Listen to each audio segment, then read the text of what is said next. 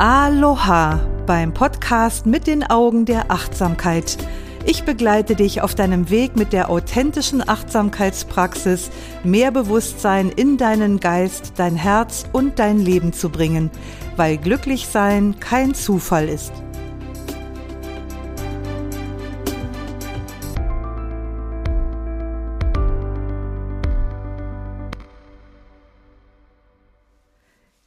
Achtsamkeitspraxis ist einfach, aber nicht leicht, heißt es so schön.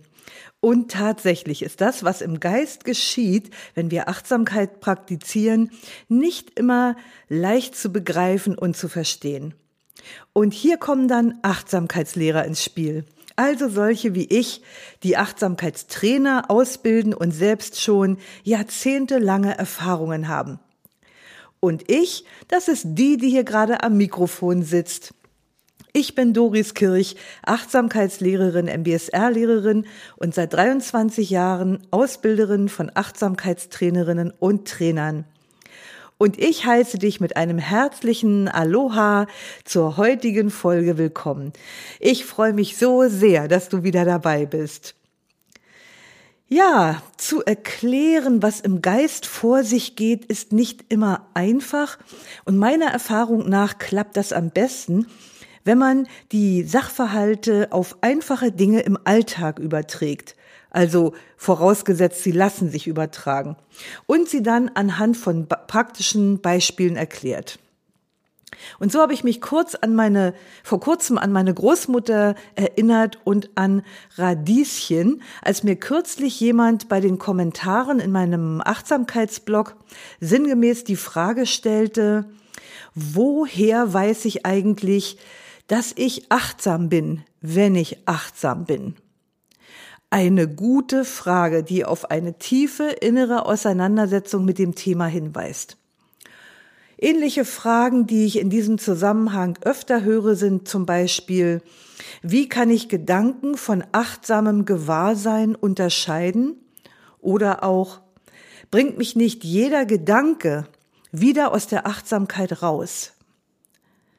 Ich habe es meiner Großmutter zu verdanken, dass ich meinen Achtsamkeitsschülern heute anhand von Radieschen erklären kann, was Achtsamkeit, was achtsam sein bedeutet. Obwohl meine Omi die Radieschen schon lange von unten anguckt, erinnere ich mich heute noch lebhaft daran, wie ich in ihrer Küche oder was ich in ihrer Küche über Achtsamkeit gelernt habe. Meine Großmutter liebte Radieschen. Wenn sie dann vom Markt mal welche mitgebracht hat, hat sie die natürlich erstmal gewaschen, um sie vom Sand zu befreien, und dann hat sie sie geputzt. Und dabei hat sie nicht, wie die meisten das tun, einfach das Grün abgesäbelt, sondern sie hat die äußeren Blätter jedes Radieschens Stück für Stück behutsam weggeschnitten, sodass am Ende ein einziges zartes, hellgrünes, frisches kleines Blättchen übrig blieb. Wenn die so bearbeiteten Radieschen dann in der Schale lagen, dann sah das total schön aus. Das intensive dunkle Rot der glänzenden, knackigen Kugeln bildete einen wundervollen Kontrast zu dem leuchtenden Grün der kleinen Blättchen, die wie kleine Wimpel übermütig an den Radieschen gewippt haben. Irgendwie muss mich dieser Anblick dermaßen berührt haben, dass ich ihn nie vergessen habe. Und viele, viele Jahre später stand ich eines Tages in der Küche und putzte meine Radieschen auf Großmutterweise. Und dabei habe ich mich entspannt an die Küchenzeile angelehnt. Das Sonnenlicht fiel durch Fenster und ganz warm in mein Gesicht. Und ich genoss die runden, kühlen Kugeln in meiner Hand und die Beweglichkeit meiner Finger, die sie hin und her drehten, um so ganz behutsam die äußeren Blättchen zu entfernen, damit ich dann das letzte zarte Blättchen freilegen konnte. Und dabei spürte ich den gleichmäßigen Fluss meines Atems und merkte, dass jede Ausatmung mich etwas mehr entspannt hat. Also ich ging voll und ganz im Putzen der Radieschen auf. Irgendwie wurde ich quasi selbst Radieschen. Wenn ich mir jetzt in den Finger schneiden würde, wäre das dann unachtsam? fragte ich mich. Und diese Frage gebe ich gerne in unserer Ausbildung an meine Teilnehmer weiter und so auch jetzt an dich. Wenn ich mir beim Radieschenputzen in den Finger schneide, war das dann unachtsam oder nicht? Ich lasse dir jetzt mal einen Moment lang Zeit, das für dich zu reflektieren. Da da da da da da da da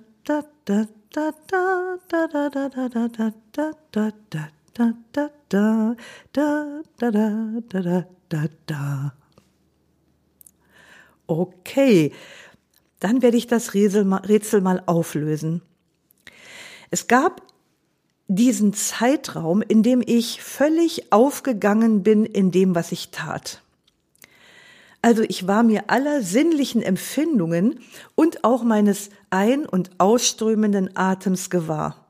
Ich war vollständig präsent im gegenwärtigen Moment, mein Geist war durch nichts abgelenkt und er war frei von Gedanken. Du erinnerst dich, ich war ganz Radieschen.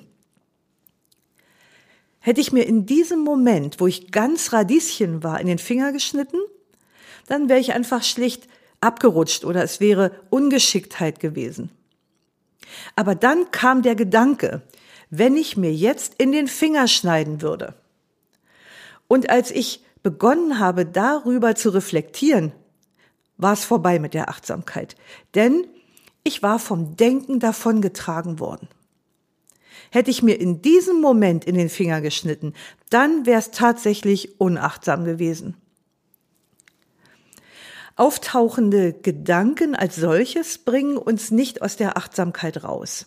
Im Gegenteil, sie sind Bestandteil der Achtsamkeitspraxis.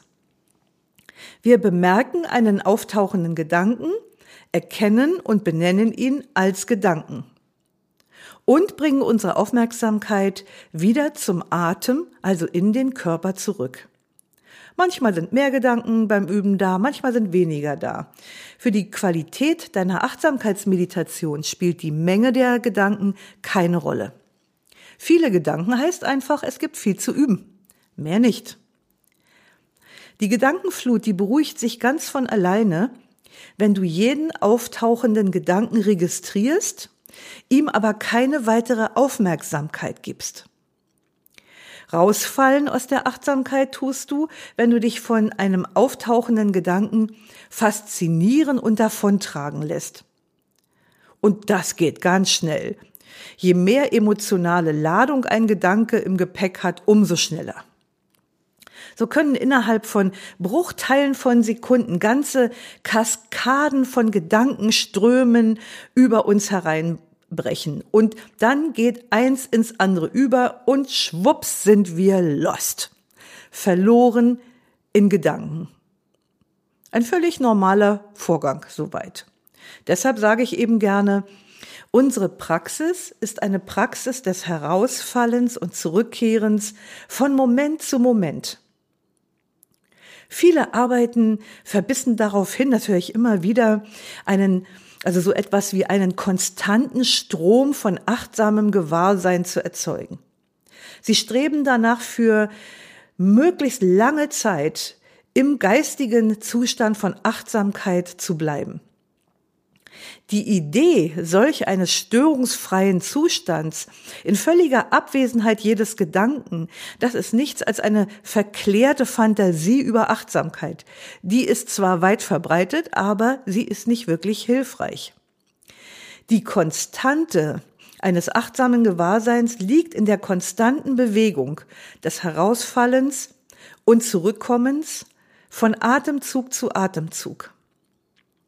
Wenn wir diesem geistigen Geschehen sozusagen beiwohnen, und zwar im Sinne der Haltungen der Achtsamkeit, also absichtslos, nicht strebend, freundlich, akzeptierend und geduldig, dann können wir erfahren, was Achtsamkeit oder achtsam sein wirklich bedeutet. Die einfache Definition von Achtsamkeit, die heißt ja, wahrzunehmen, was geschieht, während es geschieht. Und wahrnehmen, tun wir über unsere Sinne. Die Sinnesempfindungen, die sind es, die uns mitteilen, was gerade geschieht, nämlich was wir gerade sehen, hören, schmecken oder spüren können. Deshalb ist Achtsamkeit eine ausgesprochen körperliche Praxis, eine körperbetonte Praxis. Der Buddha hat das ganz oft gesagt. Im tibetischen Buddhismus wird das Denken übrigens auch zu den Sinnesempfindungen gerechnet. Das ist eine Zuordnung, die meiner Meinung nach ausgesprochen sinnvoll ist. Also alles, was wir erleben, erleben wir durch den Körper. Letztlich auch das Denken. Aber woher weiß ich denn nun, ob ich in der Achtsamkeit oder im Denken bin? Aufschluss darüber gibt dir der Körper, nicht der Kopf. Denn wie wir sehen konnten, stiftet der Kopf eher Verwirrung darüber, über diese Frage. Lass mich die geistige Qualität von Achtsamkeit nochmal an einem weiteren praktischen Beispiel erklären. Also stell dir vor, du sitzt irgendwo in der Natur. Und dann fällt dein Blick auf ein Objekt. Während der puren Betrachtung befindest du dich im Bewusstseinsfeld von Achtsamkeit. Und dann poppt ein Gedanke auf, es ist ein Baum. Und schon ist es vorbei mit der Achtsamkeit. Das Gehirn ist schon am Verarbeiten und Abgleichen dessen, was du da gerade gesehen hast. Möglicherweise denkst du sogar schon darüber nach, ob der Baum eine Eiche oder eine Buche ist oder eine Kastanie. Achtsamkeit hingegen ist vorbegriffliche Wahrnehmung. Vorbegriffliche Wahrnehmung. Also bevor das Gehirn uns erklärt hat, was das ist, das wir da sehen. Also könnten wir sagen, Achtsamkeit ist pure Sinneswahrnehmung. Die Etikettierung, dass das Objekt, was du da in der Ferne siehst, ein Baum ist, die hat das Gehirn bereits vorgenommen. Es könnte auch ein übergroßer Brokkoli sein. Aber das Gehirn hat vorgearbeitet und entschieden, das Objekt ist ein Baum. Es könnte sich auch um eine Fata Morgana handeln, um eine Luftspiegelung. Dann wäre dort in der Ferne tatsächlich gar nichts. Aber das Gehirn hat bereits entschieden, da ist ein Baum. Also noch einmal, achtsam bist du dann, wenn du im Hier und Jetzt bist. Und im Hier und Jetzt bist du, wenn du im Körper bist. Wenn du siehst, was du siehst. Wenn du hörst, was du hörst. Wenn du im Körper spürst, was du spürst. Und wenn du dir jedes Gedanken und jedes Gefühlstons, angenehm oder unangenehm, bewusst bist. Der Atem ist dabei immer der Anker. Und warum? Weil der Atem nur eine Zeit und nur einen Ort hat, nämlich jetzt, hier. Wenn du also beim Atem bist, dann bist du auch beim Körper mit seinen Sinnesempfindungen und damit bist du vollkommen präsent. Wenn du anfängst darüber nachzudenken, ob du wirklich achtsam bist und ob dir das ganze Achtsamkeit äh, oder achtsam sein überhaupt was bringt, dann hast du die Party leider schon wieder verlassen. Und noch etwas in dem Zusammenhang. Du bist dann möglicherweise einem der fünf Hindernisse zum Opfer gefallen. In der buddhistischen Psychologie sind die sogenannten fünf Hindernisse oder auch fünf Hemmnisse genannt ein feststehender Begriff. Dabei handelt es sich um unheilsame geistige Gewohnheiten. Das sind Trägheit, Abneigung, Verlangen, Unruhe und Zweifel. Zweifel können uns im Alltag begegnen, tun sie auch. Und sie tauchen auch in der formalen Achtsamkeitsmeditation auf, genauso wie auch bei der informellen Achtsamkeitsübung im Alltag. In unserer Tara Achtsamkeitstrainer Ausbildung lernen die Teilnehmer ausführlich, wie sie mit den fünf Hindernissen umgehen können. Aber für den Podcast jetzt würde das hier diesen Rahmen sprengen. Nur so viel. Achte bei den Gedanken, die in der Meditation oder auch im Alltag auftauchen, auf das Hemmnis des Zweifels. Also was an diesen Gedanken gibt dir Aufschluss darüber, dass du im Hemmnis des Zweifels verhangen bist. Und ein kleiner Tipp am Rande, mach solche Reflexionen am besten schriftlich. Also schreib dir die Sätze, die auf das Hemmnis Zweifel hinweisen könnten, direkt auf.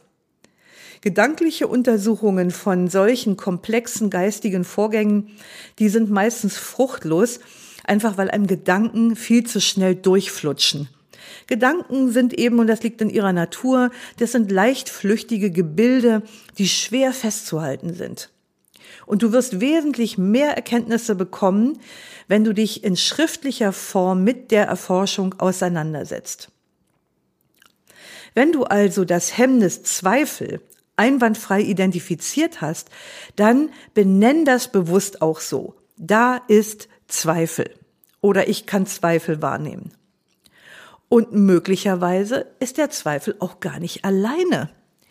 Wenn du zum Beispiel ständig danach strebst oder ständig strebst und suchst, dann bist du aus der achtsamen Haltung des Nichtstrebens herausgefallen. Und zum anderen bist du möglicherweise Opfer des Hemmnisses Unruhe geworden. Wenn du diese Problemursachen identifiziert hast, dann setz nicht noch einen oben drauf, indem du anfängst, manisch darüber nachzugrübeln, wo in deinem Leben die Ursachen dafür liegen, dass du zweifelst, unruhig bist oder im Streben festhängst. Das ist nämlich auch so eine menschliche Angewohnheit. Aber wenn du anfängst darüber nachzugrübeln, dann bist du auch schon wieder raus aus dem achtsamen Gewahrsein. Wissen zu wollen, warum wir tun, was wir tun, warum wir drauf sind, wie wir drauf sind. Vor allem, wenn wir damit unserem eigenen Zufriedensein im Weg stehen. Das ist ganz natürlich. Natürlich wollen wir das wissen. Aber wir lösen die Mysterien unseres Daseins nicht durch Nachgrübeln. Jeder, der das mal versucht hat, kann dir das bestätigen. Und vielleicht kennst du das selber auch. Die Achtsamkeitspraxis entspringt ja der buddhistischen Vipassana-Tradition und Vipassana bedeutet übersetzt Einsicht. Indem wir also unser Innerstes auf achtsame Weise erforschen, tauchen Einsichten ganz von selbst auf. Allerdings zu ihrer Zeit und auf ihre Weise. Und das erinnert uns dann direkt wieder an die Haltungen des Nichtstrebens und auch an die achtsamen Haltungen von Geduld und Akzeptanz. Ach ja, und bevor ich das vergesse, diese innere Erforschung sollte natürlich auch in einer freundlichen und mitfühlenden inneren Haltung durchgeführt werden. So viel Achtsamkeit auf einmal. Also wenn du jetzt das Gefühl hast, uff, das ist nicht so leicht, dann hat das einen einfachen Grund. Es ist nicht leicht. Deshalb habe ich ja anfangs auch gesagt, die Achtsamkeitspraxis ist einfach, aber nicht leicht. Dennoch ist sie einfach. Oder um es mit den Worten des legendären Zen-Meisters Shunryu Suzuki zu sagen, wenn ihr etwas sehen wollt, solltet ihr eure Augen öffnen. Das ist das ganze Geheimnis. Weil die Praxis so einfach ist, ist auch mein Job als Ausbilderin von Achtsamkeitstrainerinnen einfach. Wenngleich nicht immer leicht. Sobald wir unsere Teilnehmer das Wissen um all diese Dinge rein kognitiv gelehrt haben, geht es dann ans praktische Umsetzen. Und hier fängt das echte Training, also die echte Achtsamkeitspraxis an. Im Tun, in der Umsetzung, in der Meditation und im Alltag. Und unser Job als Ausbilder, der besteht dann einfach darin, die Teilnehmer immer wieder in die Achtsamkeit zurückzuführen, wenn sie rausgefallen sind. Also wie so ein kleines Küken, das aus dem Nest gefallen ist und das wir behutsam wieder dorthin zurücksetzen. Und wie schon gesagt, das ist eine einzige Hin- und Herbewegung. Raus aus der Achtsamkeit, rein in die Achtsamkeit und wieder von vorne. Ein Prozess übrigens, dem natürlich auch ich selbst unterliege. Auch ich werde manchmal aus der Achtsamkeit rausgekegelt. Und das passiert gewöhnlich immer dann, wenn zu viel in kurzer Zeit auf mich einstürzt. Und was mache ich dann? Stoppen, innehalten und mich besinnen, indem ich vom Modus des getriebenen Tuns ganz bewusst in den Modus des Seins wechsle. Und indem ich im wahrsten Sinne des Wortes wieder zu mir komme, komme ich auch wieder im heilsamen, gegenwärtigen Moment der Achtsamkeit an. Ja, ich hoffe, ich konnte dein Wissen um Achtsamkeit heute wieder etwas erweitern. Vielleicht hat sich auch irgendein Knoten in deinem Kopf gelöst und du kannst in deiner Achtsamkeit oder in deiner Achtsamkeitsmeditation auch dadurch eine neue und tiefere Qualität finden. Das würde mich jedenfalls sehr freuen. Kennst du eigentlich auch andere, die meditieren? Kannst du dir vorstellen, dass dieses tiefe Wissen um Meditation und Achtsamkeit auch für die hilfreich sein könnte? Dann erzähl ihnen doch einfach von dieser Podcast-Folge oder am, am besten gleich von meinem ganzen Podcast mit den Augen der Achtsamkeit. Und ich freue mich sehr, wenn du den Post zu dieser Folge, den du wie immer auf Facebook und Instagram findest, als Post oder in deiner Story teilst. Und du weißt ja auch schon, wo du mich findest unter doris.kirch.achtsamkeit. Schön, dass du heute wieder mit dabei warst. Lausche, lerne, liebe und lass uns mit Leichtigkeit leben. Bis nächste Woche, deine Doris.